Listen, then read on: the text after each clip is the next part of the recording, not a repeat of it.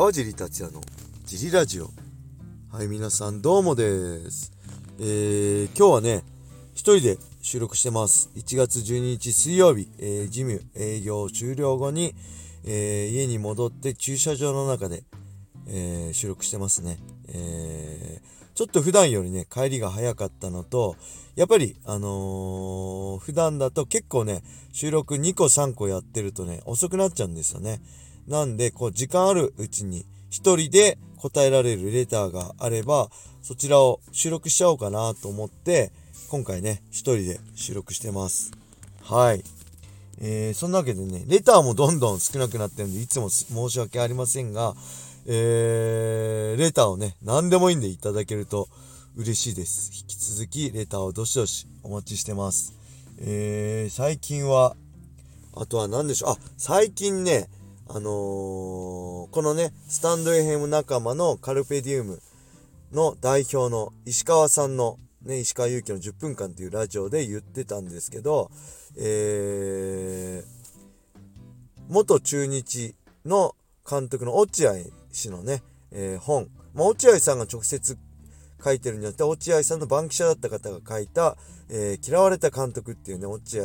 さんの本が面白い、読んだって面白かったっていうんで、僕もね、早速すごい興味あったんで、えー、こう電子書籍で買って読んでるんです。まだ読み終わってないんですけど、めちゃくちゃ面白いですね。えー、中日から、確か、あ、ヤクルトから中日にちょうど移籍した川崎選手ね、の話が一番最初に載ってるんですけど、えー、と、ヤクルトから中日に移籍してっ4年契約で、いくらでしたっけ ?8 億でしたっけ？で、契約したんですけど、3年間故障で1軍で投げれることができなくて、最後の4年目と、落合さんが中日の監督になった初年度1年目がちょうど一緒だったんですよね。で、その中で、えー、なんと落合監督が、その開幕投手に3年間全く1軍で投げられてない、怪我も感知してない川崎選手を選んで、ね、えー、でそその後どうなったとかとかそういういろんな話が書いてあったりね、えー、2個目は何ですか森の選手でしたっけ？あのー、立浪ね中日ドラゴンズのすごい象徴的な選手だったらサード立浪選手を外した時のねレギュラーから外した時の話とかのも書いてあってめちゃくちゃ面白かったですね。これぜひ興味ある人野球好きな人読んでいただけるといいんじゃないでしょうか。やっぱね、僕ね、普段そんな毎日読むわけではないんですけど、こうね、一度読み始めて面白いもの見つけちゃうとね、結構なんだろう、活字中毒みたいになって、もう暇さえあれば読んじゃうんですよね。で、そうなりそうな感じに引き込まれるぐらい面白い本なんで、他にもね、なんかこう、やっぱスポーツドキュメンタリーとかね、こう、スポーツのリアルな話とか、すごい面白いんで、まあ野球に限らずサッカーでもね、ラグビーでもは、もちろん格闘技でも面白い本があれば、ぜひ、あの、これ聞いてる人、おすすめの本があれば教えてください。えー、レターでね、教えていただけると嬉しいです。あとは何だろう。ネットフリックスはね、最近、あ、これも石川さんの影響でコブラ、コブラ会、ベストキットのね、続編、コブラ会が始まったとのことなんで、僕シーズン1しか見てなかったんで、昨日からね、シーズン2を見始めました。うん、けど、まだわかんないですね、面白さ。まだ第1話しか見てないんで、これもまあ、見続けられるかどうか。ネットフリックスでもなんかおすすめの映画とかね、ドラマがあったら教えてほしいですね。あとは、あ、見聞録、MMA 見聞録もね、えー、今年まだライジンがね、新たな大会とかカードカード発表してないんで、USC のえー、今週末のね、USC ファイトナイトと、えー、その次の週の USC270、そしてそのまた次の週のベラトールのね、3つはやったんですけど、えー、あんまりね、ネタがないんで、今度ね、前にも言ったと思うんですけど、MMA 偉人伝をやりたいと思うんで、今度は試合じゃなくて、その1人のファイターにをフューチャーして、その2人、1人のファイターが歩んできたえー、戦いのね、歴史だったり、それを、えー、僕は一ファンだったり、同じ MMA ファイターとして見てきた感想を述べつつやっていきたいと、やっていきたいなと思うんで、え、もしね、え、この選手、このレジェンドを、一年で紹介してほしいっていう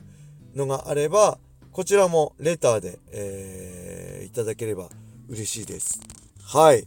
それではね、え、レター早速読んでいきましょう。えー、カージーさん、小林さん、お疲れ様です。初レターです。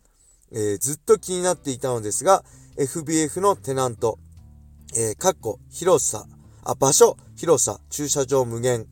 かっこ閉じ、良すぎませんか？テナントを探すのは苦労されましたか？ネット経由で探されたのか、知り合い経由の紹介なのか等を教えていただけたら嬉しいです。FBF ジリラジオのますますの発展を願っております。はい、ありがとうございます。これ、会員さんなのかな ?FBF の場所知ってる、詳しいんですね。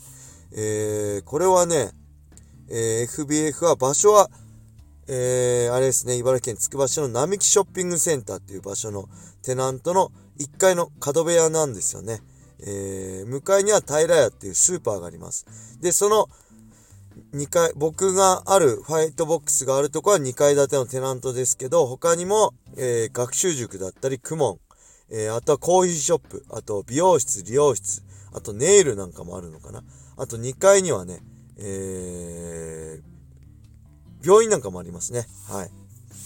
で、いろいろあってね、すごい本当恵まれた場所で、駐、で、駐車場も200台以上止められるんで、で、稼働部屋なんで、僕らの方の駐車場と反対側にもね、駐車場があるんで、あの、めちゃくちゃ止め放題なんですよね。本当あのー、最高な場所を見つけることができて、運が良かったなと思うんですけど、えー、もともとね、2019年10月のライジン、ライト級グランプリ1回戦、パトリック・フレイレ、パトリック・フレイレに負けて、えー、もう、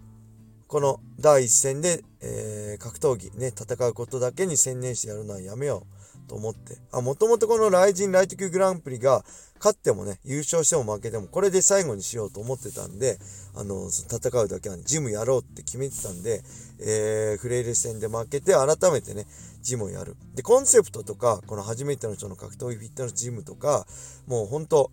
このプロお断りとかはもう前から考えてたんですけど、テナント自体はそんな真剣に探してなくて、そこから、で10月から探すのをスタートして、もちろんいろんなスーモとかね、で、毎日検索したし、えっ、ー、と、あとはね、それでも見つからなくて、知り合い経由で、えー、紹介していただいて、不動産屋の方とかに直接会いに行って、えー、自分のね、希望する僕は格闘技自分をやりたいと。で、ただの格闘技ジムじゃなくて、プロを作るジムじゃなくて、今現在格闘技に興味がない人でも格闘技を通して運動することで格闘技の楽しさだったり、健康を手に入れられるような、その敷居の低いジムをやりたいんで、まずは、あのー、そういう、あれですね、あのー、何よりも駐車場。つくばってね、結構茨城の中でも異質で、他の場所だったら結構駐車場もしっかりあるんですけど、土地も高いしね、家賃も高いんですよね。あの、他の茨城のとこと比べて。結構都内並みの土地の高さだったりね、家賃だったりするんで、えー、なかなかね、思ったような駐車場がないんですよね。やっぱ車社会なんで、みんな車で来るんで、せっかくジムに来ても駐車場が満杯で帰りましたとかね、後で聞いちゃうと、お客さん、会員さんにとってもストレスだし、僕にとってもね、すごいストレスなんで、とにかく駐車場の広さを意識して。で、テナントの広さはもちろん広ければいいですけど、まあ、家賃とのね、兼ね合いもあるし、狭くてもとにかく駐車場がたくさんあるとこってことを意識して探してました。で、やっぱりなくて、最終的にはね、えー、年内に、2019年年内には見つからなくて、で、年明けて2020年1月の中頃ですかね、えー、奥さんと一緒に、えー、並木ショッピングセンターに買い物に行ったんですよね。そしたらその角部屋が、もともと不動産屋かなんかがあったとこで空いてて、あ、空いてるよってなって、えー、それまでもいろんなテナントを見てたんですけど気になるとこ。やっぱりね、駐車場がないのと、やっぱり目立ちづらいビルの2階とかでなかなかね、目につかないっていう中で、あ、これすごいいいじゃんって、速攻その、そのとこに連絡取って話を聞いてみたら、結構やっぱり家賃が高くて、で、そこはあの、交渉して、あの、なるべくね、希望通りっていうか、ちょっと家賃下げてもらって、じゃあここで、もちろんそれも家賃高いんですけど、じゃあここでやろうか。いや、場所は最高だし、あの、みんなも来やすいし、今日もね、あの、ジムに電話があって、あの、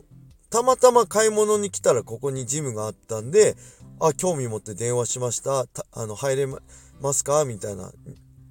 あの、見学できますか？みたいな問い合わせあったんですけど、本当にそういう人いっぱいいるんですよね。やっぱりビルの2階とか分かりづらいとこだと、格闘技やりたいってホームページ探してきてくれた人しか来れないけど、ここだったら平屋とかね、スーパーに買い物に来た、病院に来た、美容室に来た、ね、塾に来たとか、いろんなも、他の目的で来た時に目がついて、あ、こんなとこに格闘技あるんだ。あ、しかも初めての人のための格闘技フィットネスジムって書いてある。私でもできるかなみたいな感じで、本当にね、その、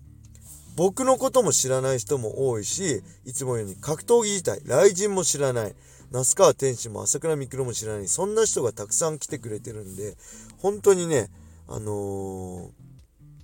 恵まれた最高の場所に見つけられたなと思います。で、それはネットでもね、結局知り合い経由でもなく、たまたま買い物に来て見つけたんで、やっぱ足ですね。これ何でもそうなんですけど、自分の足を使ってとにかく行動して動いて探すのが一番だと思います。何でも。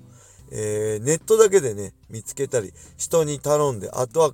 こう、朗報を待つだけじゃ、絶対いい話って来ないんで、いい話だったら、まずその人がね、あのー、食いつくんで、そうじゃなかったものが自分に来ると思うんで、あのー、まずは自分の足でいろいろ行動してみるのが一番いいなって、改めて思いましたね。はい。そんな感じですかね。すいません。えー、フリートークが多くなっちゃいましたね。はい。それでは今日はこんな感じで終わりにしたいと思います。皆様、良い一日を。まったねー。